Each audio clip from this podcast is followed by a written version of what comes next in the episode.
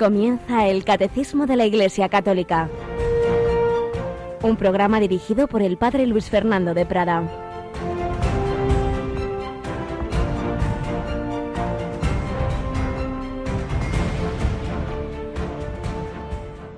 Tenéis que nacer de nuevo. El viento sopla donde quiere y oyes su ruido, pero no sabes de dónde viene ni a dónde va. Así es todo el que ha nacido del Espíritu.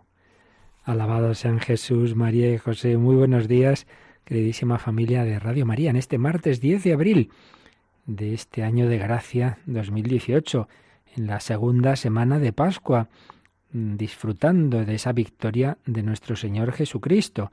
Terminamos ya la octava de Pascua, pero tenemos 50 días del tiempo pascual para asimilar esto tan grande y ese fruto de la resurrección de Cristo es la comunicación en plenitud de su espíritu, de su vida divina. Por eso hoy vamos a escuchar en el Evangelio de la Misa estas palabras de Jesús a Nicodemo. Tenéis que nacer de nuevo.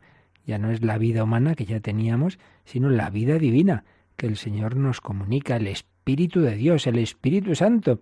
El viento sopla donde quiere y oye su ruido. El viento es un símbolo, como vimos en el momento, del Espíritu Santo no sabes de dónde viene ni de dónde va. Así es todo el que ha nacido del Espíritu. El Espíritu Santo nos sorprende, nos da una gracia que hace a los hombres capaces de hacer lo que humanamente serían incapaces. El Espíritu quiere llevarnos a todos a la plenitud, a la santidad. Bueno, y eso es precisamente lo que nos ha recordado el Papa con esta nueva exhortación apostólica Gaudete et exultate, es decir, Alegraos y regocijaos, son palabras de Jesús en el Sermón del Monte, en las Bienaventuranzas, ese número primero de esta exhortación dice así, Alegraos y regocijaos, dice Jesús a los que son perseguidos o humillados por su causa.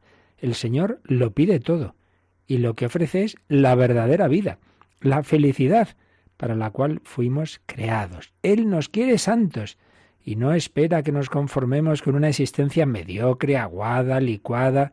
En realidad, desde las primeras páginas de la Biblia, está presente de diversas maneras la llamada a la santidad.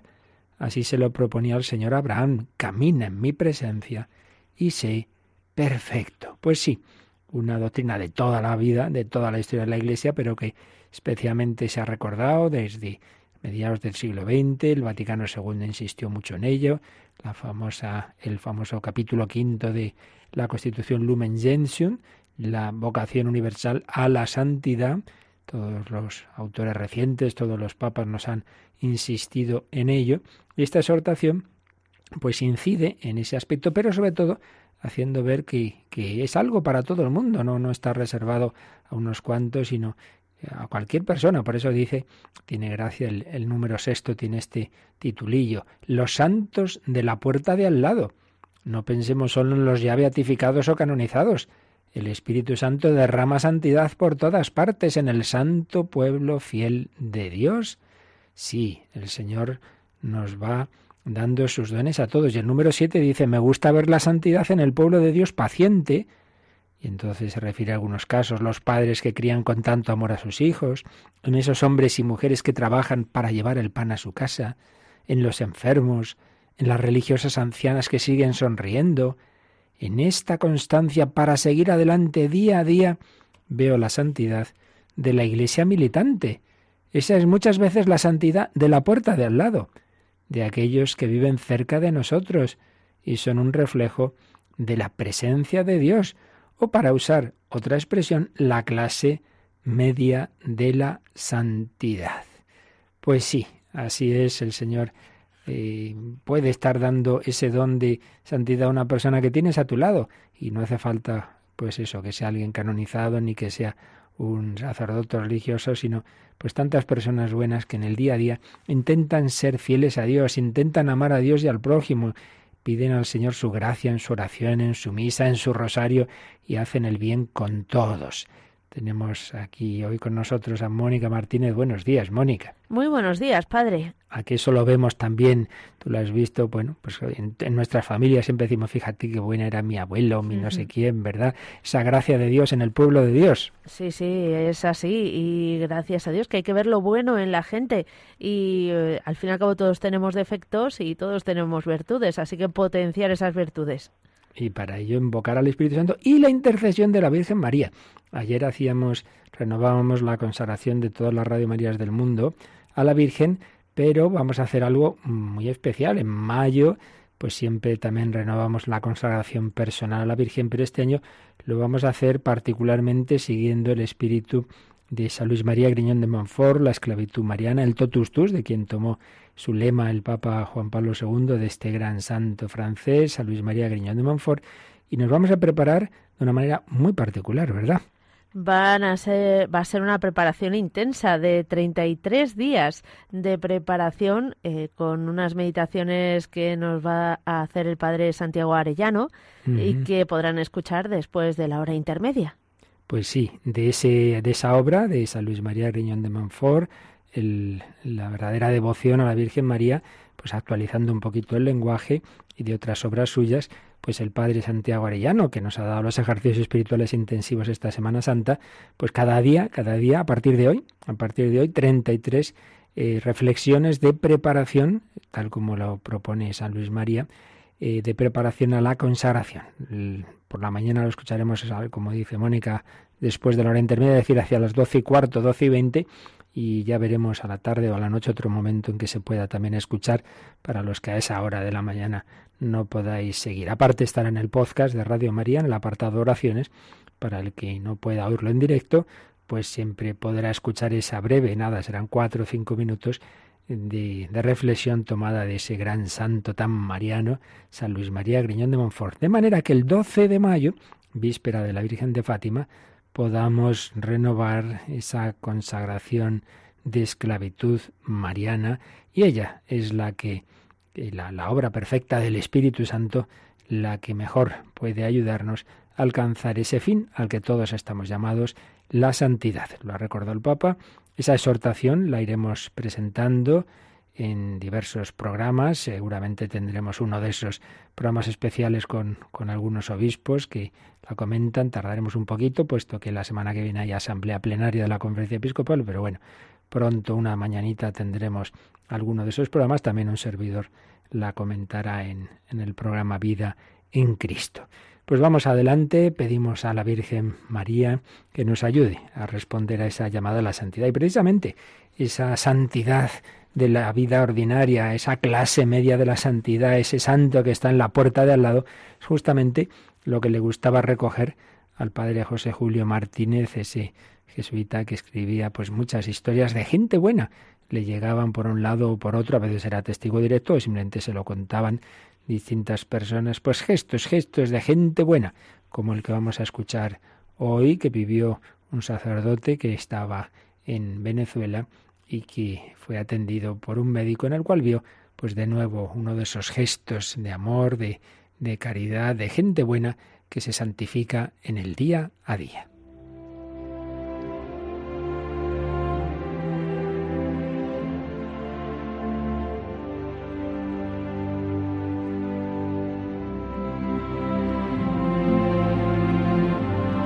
Le escribió al padre José Julio Martínez, un sacerdote que llevaba muchos años desarrollando su ministerio apostólico en Venezuela. Yo iba perdiendo vista y llegué a encontrarme casi ciego. Acudí a un buen oculista, con el cual trabajaban otros médicos, incluida su señora, que también es doctora de mucha fama. Me diagnosticó unas cataratas muy serias, un tipo que requería una operación de alta cirugía. Esto hace ya años y en aquel momento pues no había cierto tipo de operaciones más sencillas que hoy día. Yo me encontraba perplejo, no solo por el riesgo de la operación, sino por el precio, pues sabía que una de esas operaciones cuesta muchos miles de bolívares. Estamos en Venezuela. Él, como adivinando mi indecisión y queriendo animarme, me habló así. Usted confía en Dios y también en mis manos. no me cabe en la cabeza que me fallen precisamente cuando estén operando a un sacerdote. Le respondí que sí, que confío en Dios y también en sus manos, pero que no confío en mi bolsillo. Por lo cual le rogaba que antes de ir al quirófano me indicase el precio, no fuera que luego no pudiese pagarle.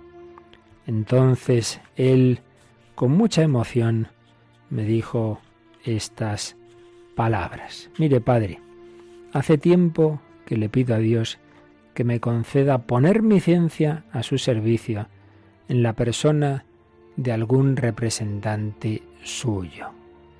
Ese representante es usted, el sacerdote que hoy viene a mi consulta. Por tanto, no se preocupe, que mi mujer y yo nada le cobraremos. Usted nos proporciona el consuelo de poner nuestra ciencia al servicio de Dios. Y eso vale más. Poner nuestra ciencia al servicio de Dios. Y eso vale más.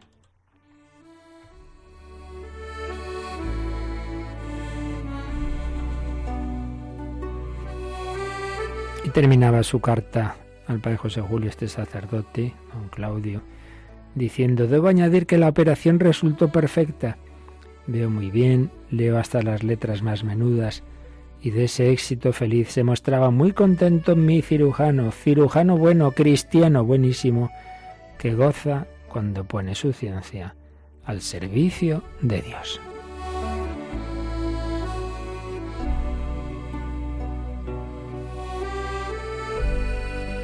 Pues uno de esos gestos, de eso que llama Papa Francisco la clase media de la santidad, hacer el bien en el día a día, en nuestro trabajo, en todas las circunstancias. No reduzcamos la santidad a los claustros o al misionero que está en lejanas tierras, sino ahí, en tu familia, en tu trabajo, con las personas con las que te encuentras por la calle, ahí, en esos gestos diarios, hay que hacer presente a Cristo resucitado, hay que hacer presente su amor, ahí vivir esa caridad fraterna por la cual conocerán que sois mis discípulos.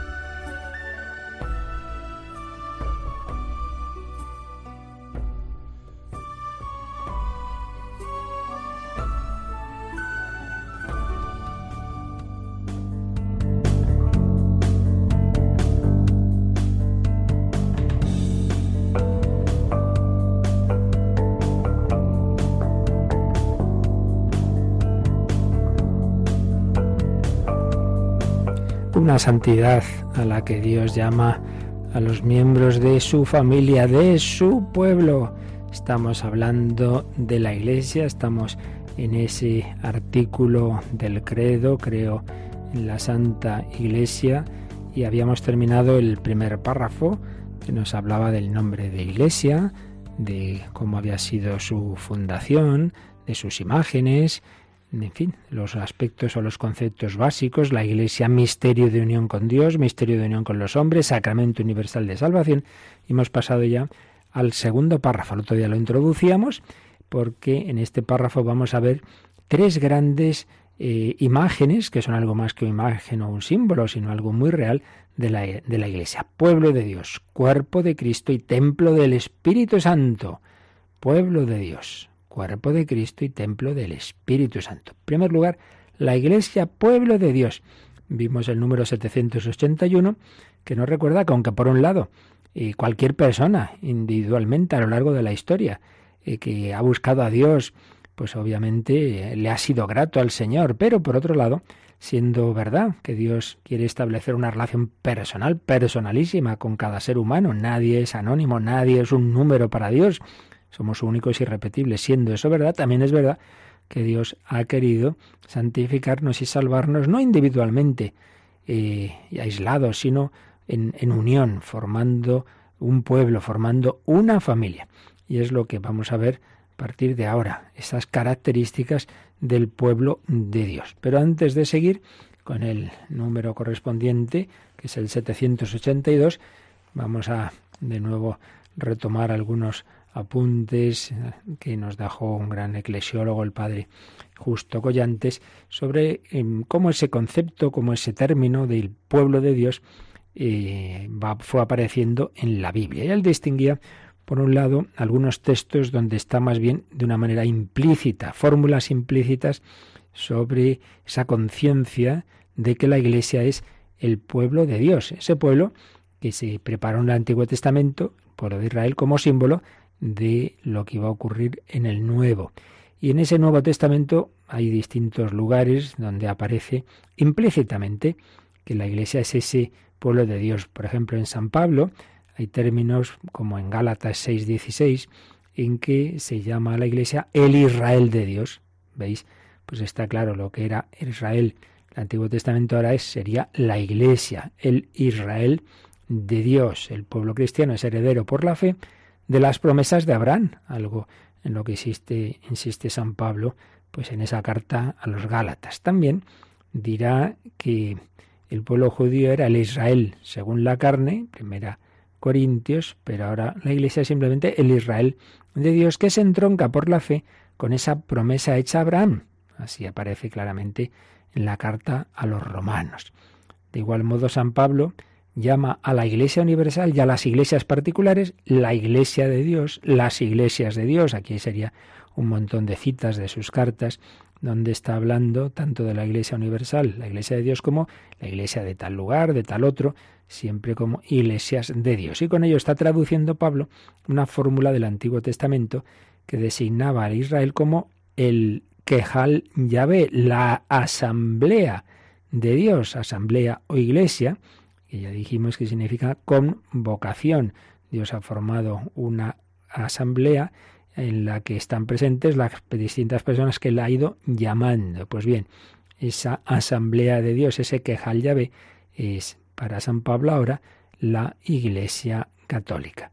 Pero siempre añadiendo el, el aspecto fundamental que distingue a la nueva comunidad de la del Antiguo Testamento, y es que está edificada sobre Cristo, claro, ese es el punto central de la fe cristiana, es la iglesia de Cristo. Por ejemplo, en 1 Tesalonicenses 2.14 dice que está hablando de los imitadores de las iglesias de Dios que hay en Judea en Cristo Jesús, en Cristo Jesús. La verdadera novedad de la iglesia como pueblo de Dios es su inserción en Cristo. Y es que y un punto muy importante.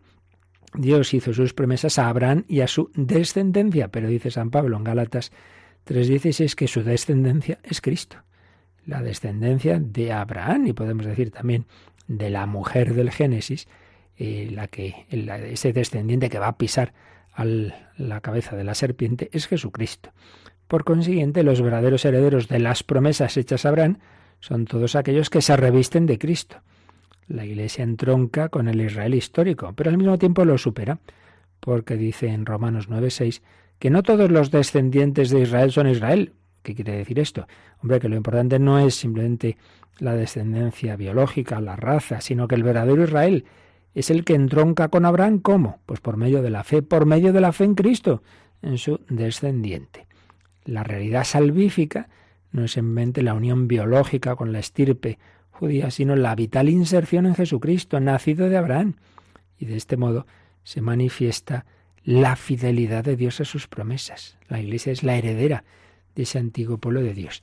Y ahí vemos que Dios cumple siempre sus promesas. Bien, estos serían como textos, digamos, implícitos, pero hay varias fórmulas más explícitas, de, sobre todo tres textos, donde aparece más clara esa conciencia de los de los escritores del Nuevo Testamento de que la Iglesia es el pueblo de Dios. Esos tres textos fundamentales son, en primer lugar, en lo que llamamos el concilio de Jerusalén, el primer concilio de la historia de la Iglesia, lo cuenta el capítulo 15 de los Hechos de los Apóstoles. Y entonces ahí Santiago, que llamamos Santiago el Menor, pues mm, según en este relato de los Hechos de los Apóstoles, eh, dijo esto. Tomó Santiago la palabra y dijo, Hermanos, escuchadme. Simón, Pedro, ha referido cómo ya al principio intervino Dios para procurarse entre los gentiles un pueblo para su nombre. Con esto concuerdan los oráculos de los profetas. Estaban hablando, estaban discutiendo qué pasaba con aquellos gentiles que llamaban paganos, no judíos, que se estaban empezando a convertir al cristianismo. Entonces decían, bueno, ¿y estos también son del pueblo de Dios?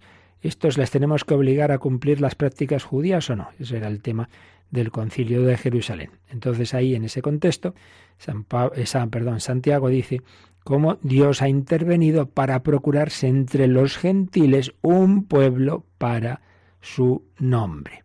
Entonces ahí ven que los gentiles están llamados a formar parte del pueblo de Dios el nuevo pueblo de Dios no es una cuestión de raza, está formado de judíos y de gentiles. ¿Qué es lo clave? Pues la fe en Cristo.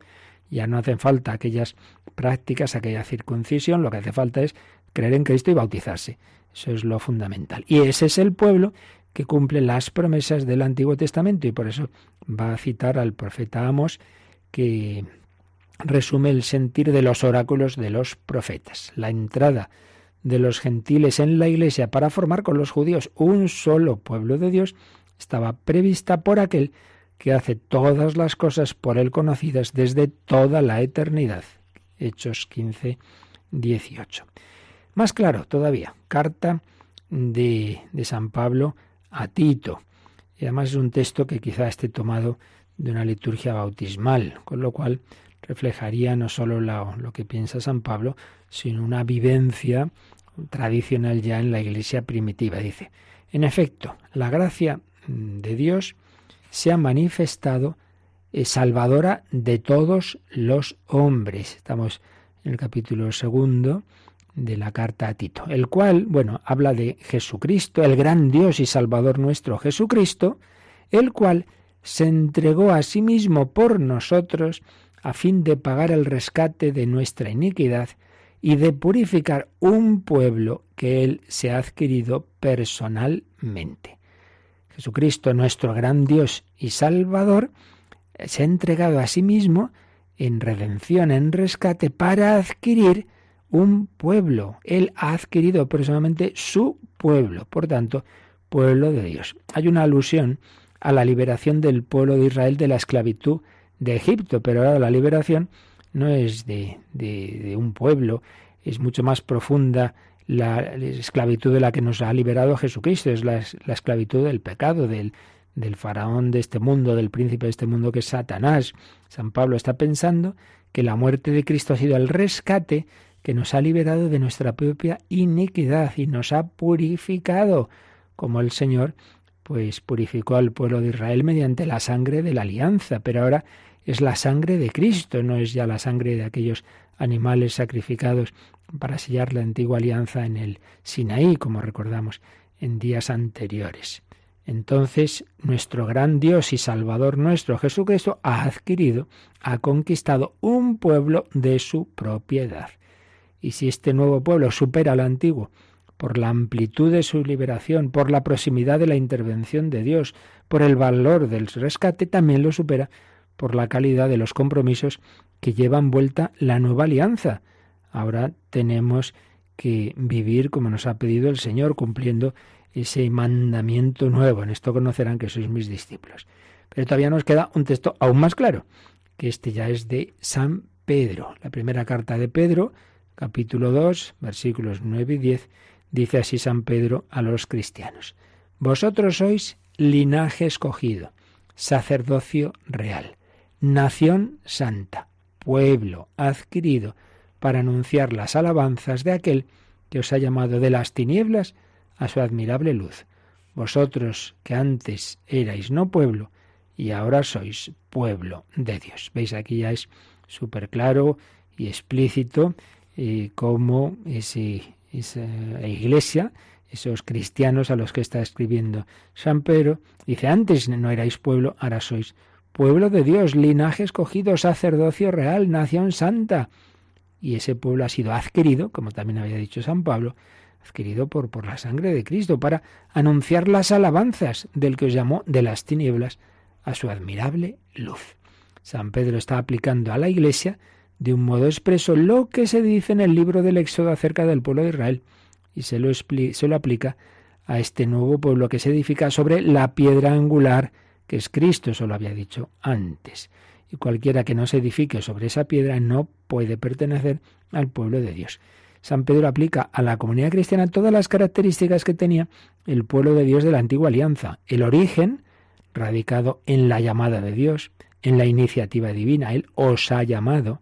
La pertenencia, pueblo adquirido, pues ha sido adquirido con la sangre preciosa de Cristo, como cordero sin tacha, que había dicho también San Pedro en el anterior capítulo de su carta. La santidad, nación santa, como corresponde a un pueblo que es propiedad de Dios, la santidad es el modo de ser divino, el dinamismo hacia Dios y hacia los demás pueblos de la tierra para anunciar las alabanzas de aquel que os ha llamado. Por tanto, tanto Santiago en los Hechos de los Apóstoles como San Pablo en sus cartas, como San Pedro, vemos que aplican a la Iglesia los conceptos que en el Antiguo Testamento se referían a la comunidad del pueblo escogido. Pero, por otra parte, este nuevo pueblo y esa nueva alianza supera a la antigua ley, superan a la antigua alianza y al antiguo pueblo, porque este nuevo pueblo se forma, digamos, de dentro a afuera, en la alianza de la sangre de Cristo, que trasciende al interior del hombre y le da una nueva vida. No es simplemente algo como más externo, pues que formamos parte de, de este pueblo por por estos compromisos que asumimos es algo como muy interior. El que come mi carne y bebe mi sangre, ese vive en mí y yo en él. Bebed todos de él, esta es mi sangre de la alianza. Un pueblo de Dios que se forma por su inserción vital en Jesucristo. Por eso esta imagen del pueblo la tenemos que completar con la que veremos después del cuerpo de Cristo. Unión como la de los miembros con la cabeza, o también la esposa de Cristo. El esposo y la esposa se unen, pues bien, la iglesia está unida a su esposo. Jesucristo viene a por cada uno de nosotros. Jesucristo ha, sufrido, ha muerto y ha resucitado para formar con nosotros ese pueblo. Y volvemos a insistir que Él quiere una relación personal con cada uno, pero a la vez formando con nosotros una iglesia. Por eso fijaos que en las diversas apariciones de Jesús resucitado, aunque esté hablando con la Magdalena sola o con los de Maús, pero siempre les remite a la comunidad de una manera directa o explícita o implícita.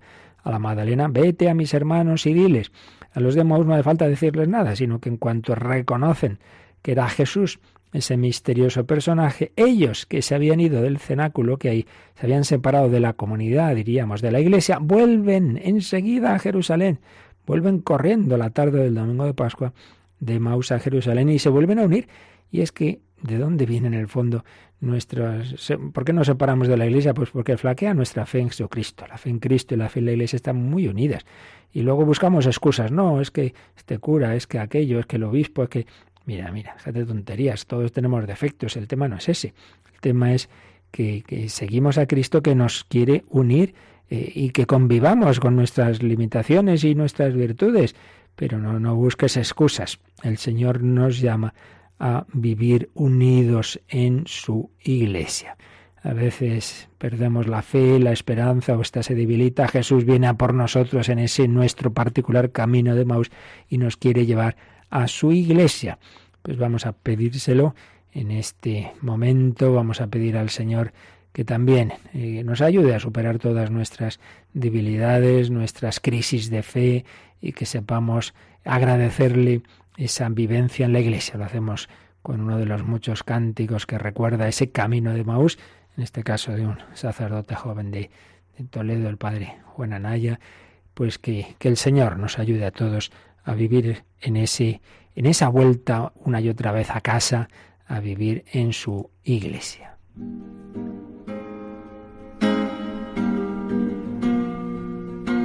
En el camino de Maús, ven a caminar con nosotros en el camino de Maús nuestro corazón. Al partir el pan te reconocemos en el camino de Maús. Eres siempre el compañero que nos sales al encuentro, que nos muestras el camino hacia la comunidad, escuchando tu palabra encendida en nuestro pecho, a su luz juntos buscamos madurar en el amor, encontramos la alegría al sentir que nuestros pasos eres tú quien los conduces, el Maestro y el Señor,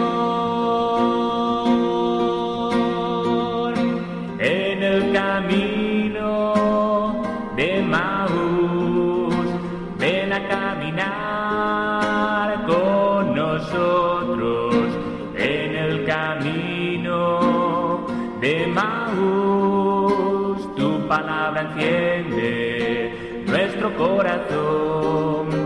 Al partir el pan, te reconocemos en el camino de Maús.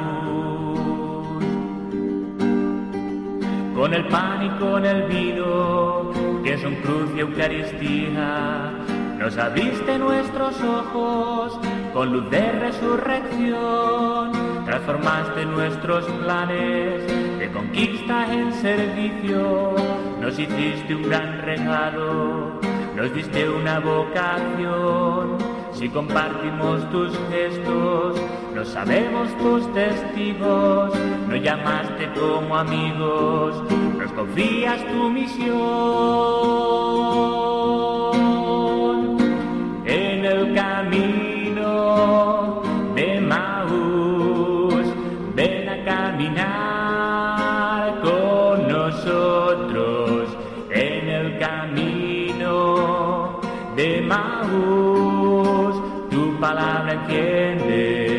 nuestro corazón. Al partir el pan te reconocemos. Están escuchando el Catecismo de la Iglesia Católica con el Padre Luis Fernando de Prada. En el camino de Maús te reconocimos y nos haces miembros de tu pueblo. Caminamos juntos, caminamos en familia. Bueno, pues vamos a ver ahora ya las características de este pueblo de Dios, de este pueblo adquirido por Cristo muerto y resucitado, este pueblo del que Él es el buen pastor. Este apartado, la iglesia, pueblo de Dios, tiene a su vez dos subapartados. Primero las características del pueblo de Dios y luego un pueblo sacerdotal, profético y real. Este primer apartadito, las características del pueblo de Dios, solo tiene un número, pero es un número larguísimo. Así que Mónica, coge carrerilla con este número 782, lo leemos y luego, bueno, lo comentaremos lo que nos dé tiempo hoy. 782. Vamos a ver cuáles son las características, así en plan esquemático, casi de titulares periodísticos, de este pueblo de Dios. El pueblo de Dios tiene características que le distinguen claramente de todos los grupos religiosos, étnicos, políticos o culturales de la historia. Es el pueblo de Dios.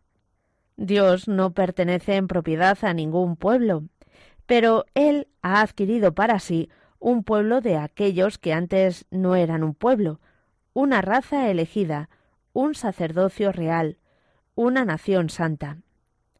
Se llega a ser miembro de este pueblo no por el nacimiento físico, sino por el nacimiento de arriba, del agua y del Espíritu, es decir, por la fe en Cristo y el bautismo. Este pueblo tiene por cabeza a Jesús el Cristo, ungido Mesías, porque la misma unción, el Espíritu Santo, fluye desde la cabeza al cuerpo. Es el pueblo mesiánico. La identidad de este pueblo es la dignidad y la libertad de los hijos de Dios, en cuyos corazones habita el Espíritu Santo como en un templo. Su ley es el mandamiento nuevo, amar como el mismo Cristo nos amó. Esta es la ley nueva del Espíritu Santo. Su misión es ser la sal de la tierra y la luz del mundo. Es un germen muy seguro de unidad, de esperanza y de salvación para todo el género humano. Su destino es el reino de Dios, que él mismo comenzó en este mundo, que ha de ser extendido hasta que él mismo lo lleve también a su perfección. Bien, pues como veis es un número largo porque si tenéis en vuestras manos el catecismo veréis que son como pequeños párrafos que se inician con un guioncito, es así un número como esquemático, ¿no? En el que aparece, por un lado, este pueblo de Dios se llama, que es el pueblo de Dios, porque es de Dios, el pueblo de Dios. Enseguida lo explicamos. Luego, cómo se, se llega a ser miembro de este pueblo. Se llega a ser miembro de este pueblo por el bautismo. Luego, ¿quién es la cabeza? ¿Quién es, digamos, el jefe de este pueblo? Pues Jesucristo. Después, ¿cuál es la identidad de este pueblo? ¿Qué es lo que le, identifica? Pues la dignidad y libertad de hijos de Dios. Bueno, ¿y este pueblo tiene una constitución, tiene una ley? Sí, el mandamiento nuevo. ¿Y qué misión tiene? Ser sal de la tierra y luz del mundo. ¿Y cuál es su destino? Pues extender el reino de Dios por el mundo. Estos son un poco lo, como los rasgos característicos de este pueblo de Dios. Vamos ya a irlo releyendo un poquito más despacio. En primer lugar, se nos recuerda al empezar el número que este pueblo tiene unas características que obviamente le distinguen claramente de otros pueblos, mm, de otros grupos religiosos, étnicos, políticos o culturales. Claro, pueblo de Dios, pero no en el mismo sentido en que podemos decir tal pueblo, tal nación, eh, España o Francia, no, no en ese sentido. Tiene características que le distinguen de cualquiera de esos otros pueblos. ¿Cuáles son? Entonces, en primer lugar, el mismo nombre, ¿no? Dice el pueblo de Dios. Bueno, eso no es una manera de hablar, es que es de Dios. Claro, no es que Dios pertenezca en propiedad a un pueblo, sino lo que hemos visto antes, que Él ha adquirido para sí un pueblo. Es de Dios porque Él lo ha adquirido, porque Él ha querido no simplemente ser nuestro creador, que lo es de todo el mundo, evidentemente, sino, en el sentido ya más propio, ha adquirido para sí un pueblo con la redención. Hemos visto ese texto, esos textos de San Pablo y de San Pedro, que el, que el propio Hijo de Dios hecho hombre nos ha adquirido con su sangre. Es el pueblo de Dios, es el pueblo que Él ha adquirido en la redención con su pasión, muerte y resurrección. Y entonces aquí cita ese, ese texto que hemos visto antes de San Pedro, pero vamos ahora a volverlo a leer, esa primera carta de San Pedro, capítulo 2, si lo cogemos los versículos 9 y 10, pues le decía así San Pedro a los cristianos, vosotros sois linaje escogido, sacerdocio real, sacerdocio regio, obviamente ya sabemos que hay distintas formas de, traducción ¿no? del original griego. Sois linaje escogido, sacerdocio regio, nación santa, pueblo adquirido por Dios, para anunciar las magnificencias del que os llamó de las tinieblas a su maravillosa luz. Los que en un tiempo erais no pueblo, ahora sois pueblo de Dios. Los que erais no compadecidos, ahora sois los compadecidos. Lo dice esto porque eran, se refiere a gentiles, a paganos, que antes no eran miembros de ese pueblo de Dios que era Israel. Bueno, pues ahora sí, ya sois miembros de ese pueblo, ya sois eh, ese sacerdocio real, esa nación santa, pueblo de Dios. En segundo lugar, ¿cómo se hace uno miembro de este pueblo? Eh, ¿Qué hay que hacer? ¿Cómo, recibe uno la, ciudadanía? ¿Dónde hay que pagar, verdad? Bueno, pues es una manera mm, mucho más sencilla que, en otros casos, porque simplemente pues es esa fe en Jesucristo y eso se sella con el bautismo. Por eso se llega a ser miembro de este pueblo no por el nacimiento físico, no simplemente porque claro, yo he nacido de mis padres españoles en España y soy español, no, sino por el nacimiento espiritual, precisamente, el nacimiento de arriba del que habla Jesús a Nicodemo, del agua y del Espíritu Santo, es decir, se entra en este pueblo por la fe en Cristo y el bautismo. Si uno es un niño y aún no tiene esa conciencia, pues son sus padres los que en ese momento eh, responden por él y prometen educarla en esa fe. Si uno ya es adulto, pues él mismo así lo hace. Y si uno recibe el bautismo de niño, pues luego en su primera comunión, en su confirmación, pues ahora ya sido de una manera consciente, prolonga ese sí que en aquel momento dieron sus padres por él. Se llega a ser miembro de este pueblo no por el nacimiento físico, sino por el nacimiento de arriba, del agua y del Espíritu, es decir, por la fe en Cristo y por el bautismo. Y aquí Mónica nos sugiere el catecismo que, miremos el número que, que, bastante más adelante dedicará precisamente al bautismo en relación con este punto, el 1267. Así que vamos a completar este, esta explicación leyendo ese número 1267. El bautismo hace de nosotros miembros del cuerpo de Cristo. Por tanto, somos miembros los unos de los otros. El bautismo incorpora a la Iglesia. De las fuentes bautismales nace el único pueblo de Dios de la nueva alianza que trasciende todos los límites naturales o humanos de las naciones, las culturas, las razas y los sexos, porque en un solo espíritu hemos sido todos bautizados para no formar más que un cuerpo.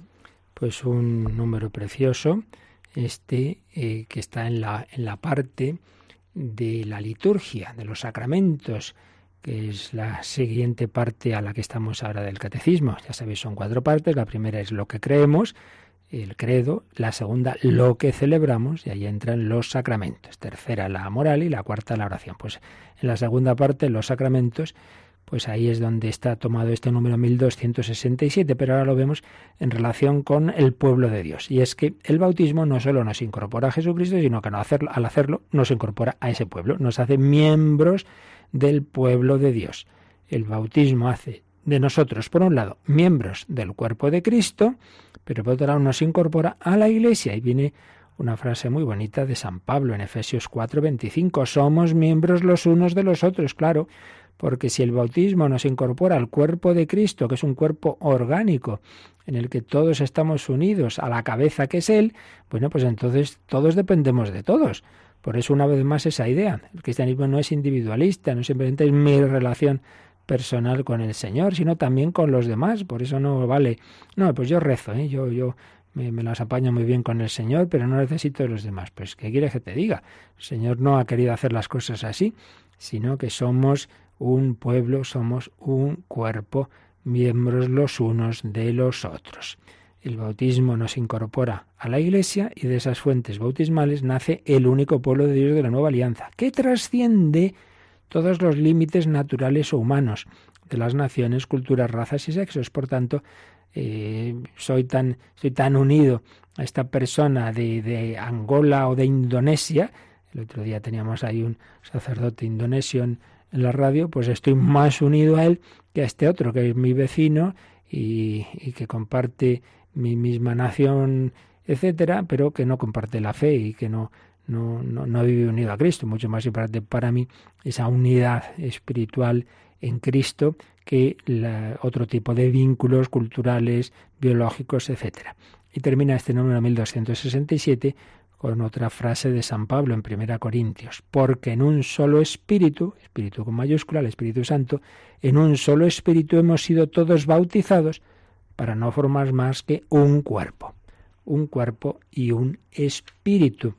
Ya no es el espíritu de una nación, su, su tradición, no, no, es el Espíritu Santo. Ese es el espíritu que tenemos en común todos los miembros de este cuerpo es el pueblo de Dios, se llega a ser miembro de este pueblo por el bautismo. Tercer rasgo, este pueblo tiene por cabeza a Jesús, el Cristo. ¿Y qué significa Cristo? Pues ya lo vimos. Cristo es la traducción griega de Mesías, y Mesías quiere decir ungido, el Mesías, el Mesías, el ungido. Bueno, pues, ¿y con qué está ungido Jesucristo? ¿Con un aceite? No, con el Espíritu Santo. El Espíritu Santo lo ha concebido en el seno de María, el Espíritu Santo llena esa humanidad, el Espíritu Santo se comunicó todavía más en su bautismo en el Jordán y el Espíritu Santo es el que Jesús ha derramado y simbolizado en, esa agua que brota de su castado abierto, al punto salió sangre y agua, y desde el cielo nos lo ha enviado sobre todo a partir de Pentecostés. Entonces nuestra cabeza es Él, el ungido, el Mesías, y nos comunica su misma unción. ¿Recordáis ese salmo que dice cómo va bajando el aceite de, desde la cabeza de Aarón Bueno, pues ahora ese aceite es el Espíritu Santo de la cabeza de este pueblo que es Jesucristo nos llega a nosotros, nos llega sobre todo a través de los sacramentos. Por eso somos ungidos en el bautismo con el óleo de los catecúmenos, con el santo crisma en la cabeza, somos ungidos en la confirmación con ese mismo crisma. Por supuesto, el que es ordenado sacerdote o obispo es también ungido con el crisma. La unción, ungidos por el ungido por excelencia, por el Mesías, por Jesucristo. Él es nuestra cabeza. Cuarto rasgo, la identidad de este pueblo. ¿Qué es lo que tenemos en, en común? ¿Tal aspecto de raza? ¿Tal historia? No. La identidad de este pueblo es la dignidad y libertad de los hijos de Dios en cuyos corazones habita el Espíritu Santo como en un templo.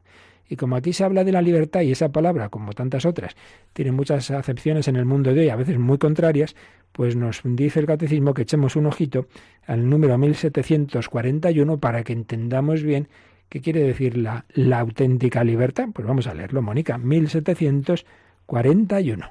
Liberación y salvación. Por su cruz gloriosa, Cristo obtuvo la salvación para todos los hombres los rescató del pecado que los tenía sometidos a esclavitud. Para ser libres nos libertó Cristo. En Él participamos de la verdad que nos hace libres. El Espíritu Santo nos ha sido dado, y como señala el apóstol, donde está el Espíritu, allí está la libertad. Ya desde ahora nos gloriamos de la libertad de los hijos de Dios. Pues fijaos que solemos pensar en una libertad de tipo externo, estas libertades públicas de hacer esto o lo otro, de nada sirven si luego yo soy esclavo a nivel personal, si yo no hago lo que yo quiero. Pues no lo hago pues porque soy esclavo de mis malas costumbres, de mis vicios, del ambiente, de tantas adicciones. Por eso que el Nuevo Testamento ante todo nos va a hablar de esa libertad interior, de esa esclavitud a que nos tenía sometidos el pecado. Y el número este que hemos leído, todo él está hecho con citas del Nuevo Testamento, todas de San Pablo, menos una de Jesús en el Evangelio de San Juan. De San Pablo, para ser libres nos libertó Cristo, para ser libres. Donde está el Espíritu Santo, allí está la libertad. Nos gloriamos de la libertad de los hijos de Dios. Tres citas de San Pablo en Gálatas, Segunda Corintios y Romanos. Y luego la famosa frase de Jesús en el capítulo 8 de San Juan. La verdad os hará libres. La verdad, y la verdad es Cristo. Yo soy el camino, la verdad y la vida. Por tanto, la libertad que recibimos en el pueblo de Dios la podemos tener interiormente aunque estemos en la cárcel por ser cristianos, como tantos ahora mismo están. Como estuvo el cardenal vietnamita Santos Obispo Ban Tuan, pues casi 15 años en campos de concentración comunistas, pero con una libertad interior, una alegría, una paz, una caridad que hay que convertir a muchos de sus guardias.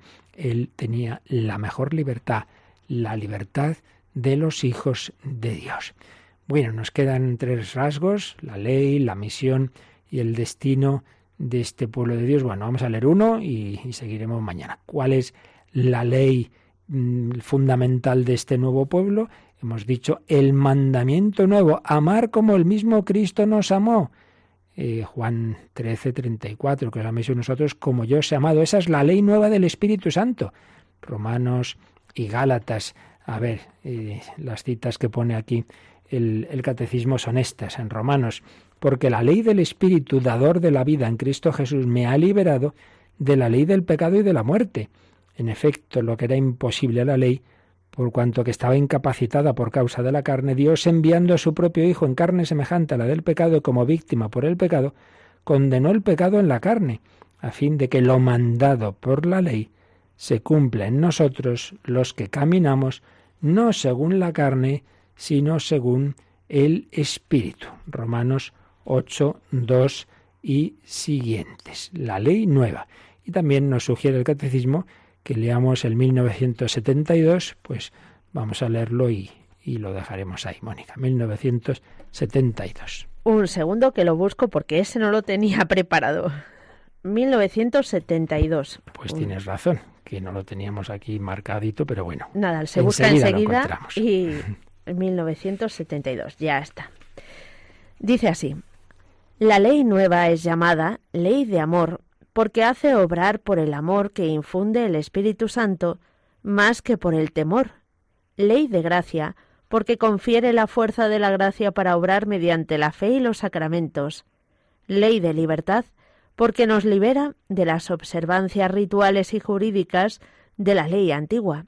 Nos inclina a obrar espontáneamente bajo el impulso de la caridad y nos hace pasar de la condición del siervo, que ignora lo que hace su Señor, a la de amigo de Cristo, porque todo lo que he oído a mi Padre os lo he dado a conocer, o también a la condición de hijo heredero. Pues un número precioso también. Esa ley que vivimos en el pueblo de Dios es ley de amor, ley de gracia, ley de libertad. Bueno, pues seguiremos mañana eh, fijándonos en esos rasgos, en esas características que identifican al pueblo de Dios. Pero démosle gracias al Señor que por su pasión, muerte y resurrección nos ha hecho miembros de ese pueblo, nos ha incorporado a Él. Por el bautismo somos hijos de Dios, somos miembros de Cristo y todo ello es porque Cristo ha muerto y ha resucitado y como fruto de la resurrección creemos, creemos en la Iglesia y creemos en todos los bienes que el Señor nos quiere dar. Cristo, nuestro Redentor, nos ha hecho miembros de su pueblo. Como siempre, último momento de reflexión, de oración y también, para quien lo desee, de consultas.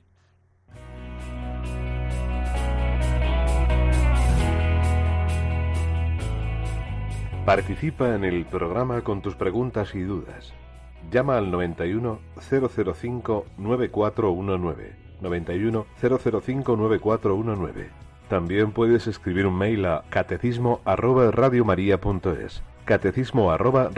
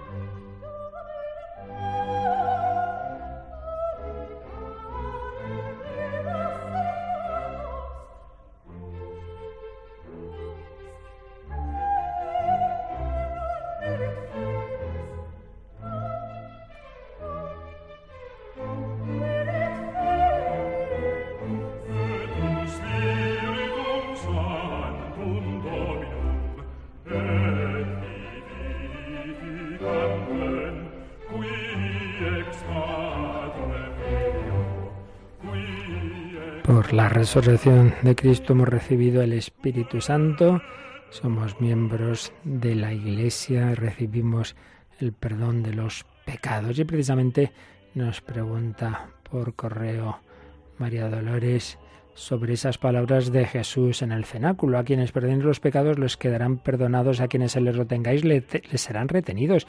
¿Podría explicarlo? Bueno, aquí vemos una cosa importante, muy importante. Esa mediación de la Iglesia que nos, el Señor nos comunica su gracia, su presencia, su cuerpo a través de la Iglesia. Haced esto en memoria mía. En el caso del perdón de los pecados, tiene este, este aspecto que a algunos les, les, choca, ¿no? Y es, que, claro, eh, viene una persona que dice que, que le quiere pedir perdón a Dios, se confiesa, bueno, pero realmente para que se le perdone tiene que estar arrepentido, tiene que tener propósito. Entonces la confesión implica esa confesión, así se llama al sacerdote, ese expresar, expresar ese arrepentimiento, ese propósito para recibir, para que el sacerdote en efecto vea que existe tal intención y entonces pueda darles absolución, pueda darle los consejos adecuados. Por eso no es simplemente una cosa interior, no, yo me arrepiento y me confieso con Dios, sí, claro.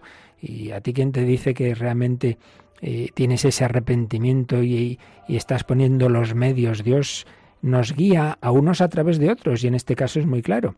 Entonces, lo que quiere decir ahí el Señor es que da a sus apóstoles y sus sucesores, los obispos y los colaboradores, que somos los sacerdotes, esa, esa especial asistencia del Espíritu Santo para, eh, al escuchar a, la persona que pide perdón, pues, pues ayudarla a, realmente a tener ese, eh, esa, esa actitud para que el perdón sea verdadero, para que haya un verdadero arrepentimiento. Porque si viene uno y me dice, mire, que he robado siete cacharritos de, no sé, siete móviles ahí, pero bueno, con el de mañana serán ocho. Y digo, hijo, pues yo no te puedo dar la solución a quienes se los retengáis les serán retenidos, no tienes propósito. Tienes que poner de tu parte. Otra cosa es que caigamos y recaigamos, pero hay que poner de nuestra parte los medios. Si, sigues metiéndote en las mismas ocasiones, no haces nada, y entonces nada, me vuelvo a confesar. Bueno, ¿y de qué sirve esa confesión si no estás luchando, si no estás poniendo de tu parte? Por eso hace falta esa mediación de la Iglesia. A quienes les perdonéis, les serán perdonados, el pasivo teológico, que quiere decir Dios perdona, a través de vuestro perdón, pero en, ese, en ese discernimiento que tiene que hacer el sacerdote de, de, lo que dice el penitente para ayudarle, evidentemente, porque incluso en el caso en el que se diga pues mira, es que no, no, tienes la, actitud adecuada, pues siempre tiene que ser con caridad y misericordia. Vamos a rezar, vamos a pedir a Dios para que puedas, quizá más adelante, pues sí, podamos tener esa, pueda darte esa absolución. Por ahí va la cosa. ¿Teníamos alguna llamada de hoy también, Mónica? Sí, un oyente desde Alcoy nos eh, dice que tiene un nieto que va a hacer la primera comunión este año y le pide que le orientemos sobre cuál puede ser el mejor regalo que se le puede hacer este año, que no sea una Biblia, como siempre se ha pensado, dice. Bueno, ¿y a ti qué te parece? Te devuelvo a ti la pregunta. bueno, yo qué diría, pues por ejemplo, la colección de discos que tenemos preparado precisamente para pues eso, con historias de con la vida de los santos. Pues canciones. Pues, sinceramente, no, en este momento no lo tenía en la mente. ya sabía yo que tú, que estás ahora más de contacto con los chicos que yo, en la parroquia, pues se te iba a ocurrir mm. algo bueno. Pues, por ejemplo, eso, ¿no? Algo práctico como son vidas de santos, sean en libros, eh, sean en, en, audios, que es lo que nosotros tenemos, ¿verdad? Esos discos. Además tenemos uno especial de, de primera comunión, precisamente, ¿no? Entonces, todo aquello que acerque al Señor, a la, a la, a la Iglesia, a la, a la Virgen, a, los santos. Hombre, también los típicos regalos de un, de un, de un crucifijo bonito, de un... Bonito no quiere decir que sea de y dame antes, ¿eh? De, de, un rosario. Hombre, todo eso está muy bien, ¿no? Pero luego, en particular, pues eso, lo que adecuado a su edad libritos y audios como los que tenemos nosotros para niños, pues que duda cabe que eso es lo mejor. Bueno, seguiremos mañana eh, profundizando en estos regalos que el Señor nos hace a través de su Santa Iglesia. La bendición de Dios Todopoderoso, Padre, Hijo y Espíritu Santo, descienda sobre vosotros. Alabado sea Jesucristo.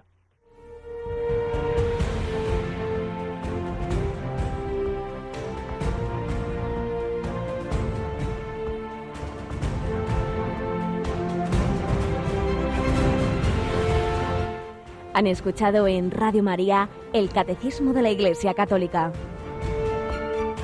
un programa dirigido por el Padre Luis Fernando de Prada.